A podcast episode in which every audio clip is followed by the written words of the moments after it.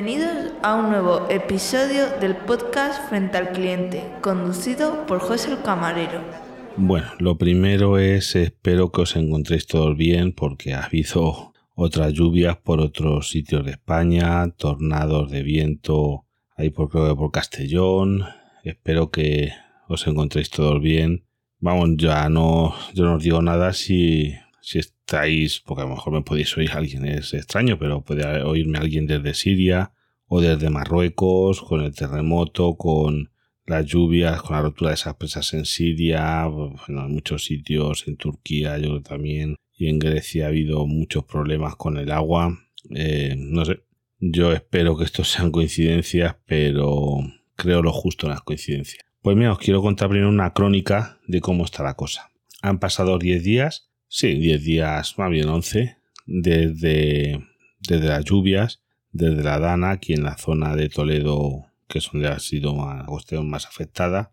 Y por suerte, pues se van arreglando cosas, pero esto es lento, esto es lento porque ha habido pueblos que llevan 10 días sin agua, ¿eh? 10 días sin agua corriente, suministrando que ir a por agua en garrafas y, y demás a camiones cisterna, en algunos pueblos con un poquito más de suerte les daban un par de horas o tres de agua a los grifos, porque es lo que había, porque rompió una tubería que suministraba a 77 pueblos y, muchos pueblos, ya digo, 10 días sin agua. Yo, gracias, hemos tenido aquí en el pueblo donde yo vivo, a través de los pozos y que invirtieron las tuberías desde otro pantano, bueno, más o menos, una cosa así. Hemos tenido agua, eso sí no es potable, es agua no potable la que tenemos, pero por lo menos pues vale para, vamos a llamarlo así, pues para lavarte, para usar el baño, para ese tipo de cosas, que tengamos que usar agua mineral para lo que es alimentación, pero bueno, eh, algo es algo, no, no está mala cosa de esa manera, pero hay pueblos que muy mal. Después, todavía hay un montón de coches por las cunetas, 10 días después, en medio del campo hay sitios que la verdad es que son dignos de hacer fotografía, lo que pasa que no voy a andar parando porque es ilegal, pero que yo no sé cómo han llegado ahí. Y espero que estén bien la gente que iba adentro. Y después aquí en, por ejemplo, en mi pueblo hay todavía dos, el ayuntamiento habilitó dos eh, campas, vamos a llamarlo así, para los coches que habían sufrido daños, que se habían mm, ahogado, vamos a llamarlo así, dejarlos en esas campas hasta que los talleres y demás, o ir al, que os lo llevasen al desguace, porque os digo una cosa, por si no sabéis cómo se os ahoga el coche, tiene muy mala solución, ¿eh? Un coche, vamos a llamar moderno, como se llene de agua el interior del coche, porque el motor malo, que puede hacer daños. Estamos hablando siempre de coches de, de explosión, de gasolina, de gasoil, porque ya como es un coche eléctrico, cuidadito. Eh, un coche de gasolina, de gasoil, eh, como se llene de agua, es que aquí hay coches eh, que os he visto, coches nuevos, que no han sufrido daños eh, estéticos eh, por fuera. O sea, no te dicen, no, es que esto ha arrastrado el agua a cinco vueltas de campana, la deja machacado. No. Están por fuera bien, llenos de barro, pero bien. Pero el problema es el interior. Si el interior se llena de agua y barro, mal asunto. Porque la tapicería, todo eso se pudre. El tema cableados eso, a por mucho que lo sequen, eso imaginaos, ha entrado en centralitas, en chips, en radios, eso de arreglo. Eso no hay quien lo salve. Yo sigo muchas cosas de, de coches y hay coches, por ejemplo, nuevos, sin estrenar, que les ha entrado un poco de agua, un poco de agua por lo que sea en una campa o en algún sitio así, y esos coches han ido de guace. O sea, un coche nuevecito, imaginad, yo qué sé, un, el que os queráis, un Sea León, como el que tengo yo, le ha entrado agua en el interior y ese coche ha ido a desguace sin, sin ser estrenado. Dice, no, pues se arrancan, si funcionan. Ya, pero es que la casa sabe, el fabricante sabe que todas esas conexiones eléctricas que van dentro de los coches, que por ejemplo debajo de la moqueta, de eso van llenos, conexiones de airbag, conexiones de aquí, de allí, eso es un peligro. Una vez mojado, eso ya es muy complicado que se pueda recuperar. No sé si algunos sois expertos, pero ya es muy complicado. Eso ya tiene visor de que si no da problemas hoy, lo va a dar dentro de seis meses o dentro de un año, porque se van a sulfatar esas conexiones, mm, va a haber problemas. Y las mismas casas hay desguaces que tienen ese coche nuevecito, pero se ha mojado y ya no, ya no vale. Y después ahora estamos con los problemas de los seguros. Yo, una compañía de trabajo, y como son mucha gente, se le inundó el sótano. En el sótano pues tenía lavadora, secadora, la caldera de la calefacción, una nevera, aparte de muebles y demás. Y todo eso se ha ido al garete. Se han mojado, se han hecho polvo, no le funcionan. Llama a su seguro y que como que si quieres arroz Catalina. No es que eso no cubre, es que no han caído 40 litros por metro cuadrado. Que ha ido, ha caído aquí toda la agua que había en el mundo. Ha caído aquí. Pues ya son peleas. Ahora tendrán que ver al consorcio. Mm, es como si tienes un coche a, que sea todo riesgo. El, el seguro va a decir que eso tiene que ser el consorcio. El consorcio a ver cuándo paga. Porque luego yo no he oído que todavía se haya declarado nada zona catastrófica, que eso creo que aceleraría el proceso. Así que ya veremos, ya veremos, pero lo van a tener complicado. Yo, gracias, de momento toco madera. El coche parece que no, de momento no me ha dado ningún problema, que se, ya digo, solamente se mojó el motor. A que llegó el agua a media puerta no entró en el interior. El interior no entró por ningún sitio agua. Las gomas que llevan cerraron bastante bien y, lo del motor, pues hombre, yo fue la parte, claro, baja, pues si se tapa el motor entero, hay muy buenas. Igual también la parte alta va todo el tema más eléctrico. Yo lo lavé, lo sequé, esperemos que no dé problemas. Pero no he tenido daños, pero hay mucha gente que sí. Después estamos con colegios. Aquí hay varios colegios que, que de momento no van a poder abrir las puertas.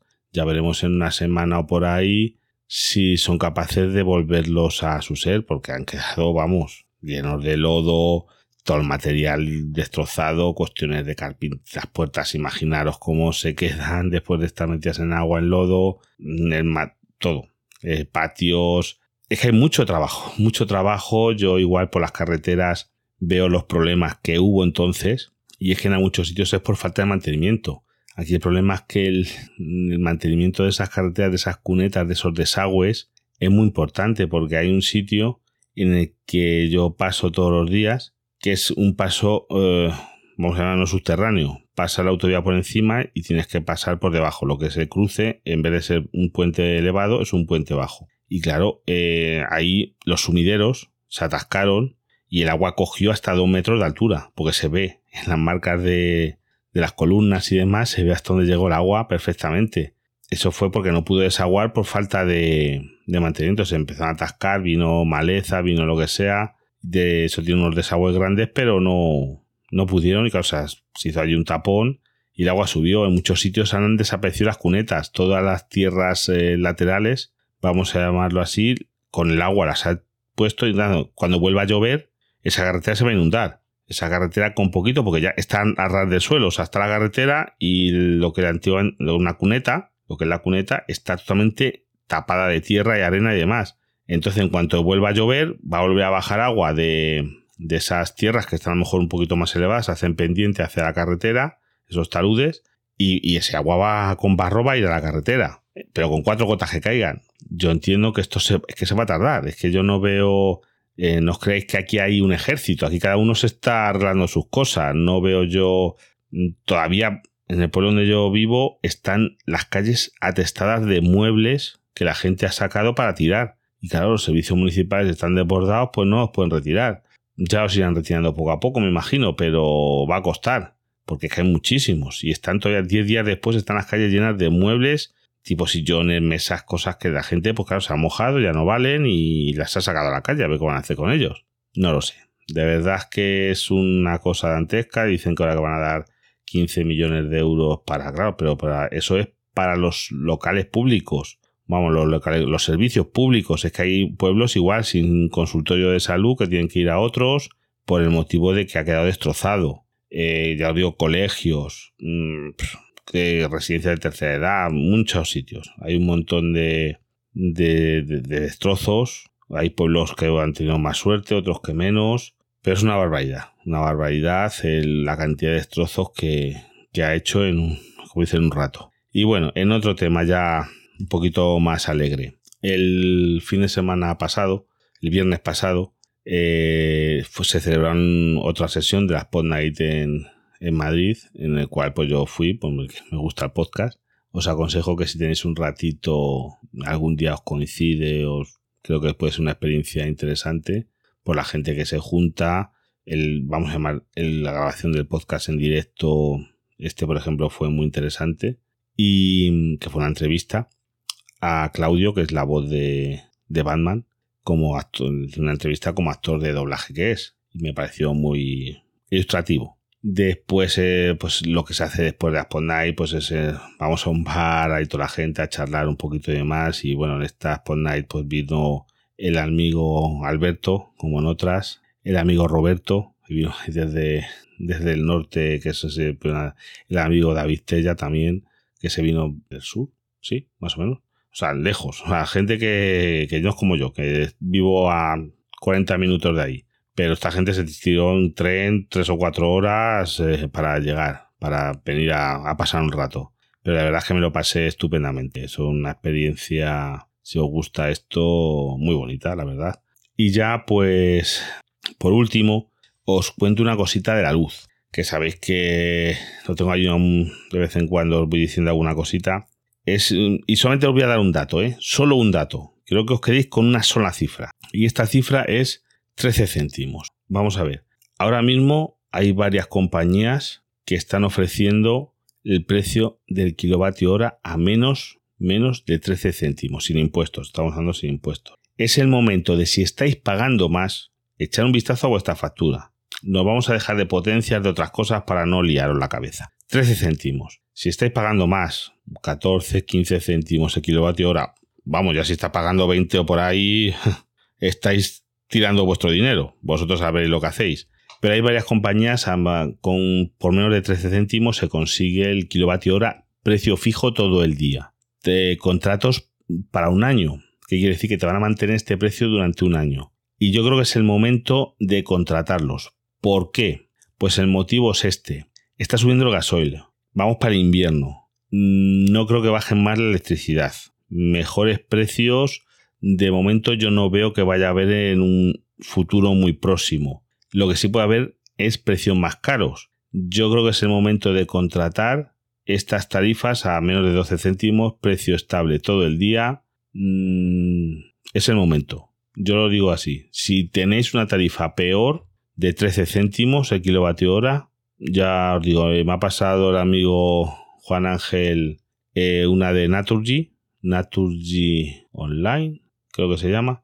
Esa bueno, la web la podéis mirar, es hasta menos de, sin impuestos, ¿eh? a menos de 12, de 13 céntimos. Y además esa para los que tengáis placas solares, los excedentes te los pagan a 11, a 11 céntimos y tienen la opción de batería virtual, que es más o menos así para que os hagáis una clase, que os, la luz que tú produces te la guardan. Tú produces a lo mejor 500 kilovatios en verano, pero gastas 200 y en invierno gastas 300 y produces 200, pues te lo compensan. Eso te, te hacen como una hucha. Una hucha, por es una batería virtual.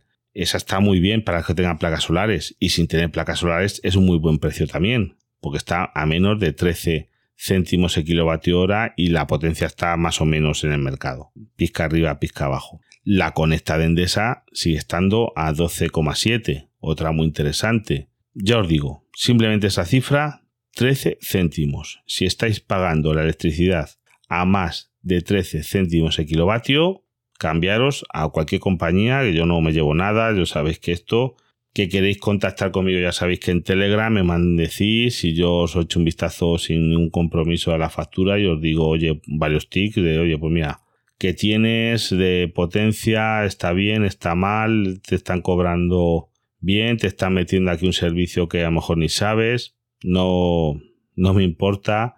Yo cuando tengo un rato lo miro si os necesitáis asesoramiento. Pero vamos, menos pagar como máximo 13 céntimos el kilovatio hora. Es un buen momento porque van a subir. Yo creo que van a subir de cara al invierno las tarifas. Nada más. Hasta el próximo podcast. Os podéis poner en contacto con José en Twitter, arroba frente al cliente, arroba frente al cliente arroba oye punto social y telegram arroba frente al cliente. José os agradece si compartís y le dais difusión.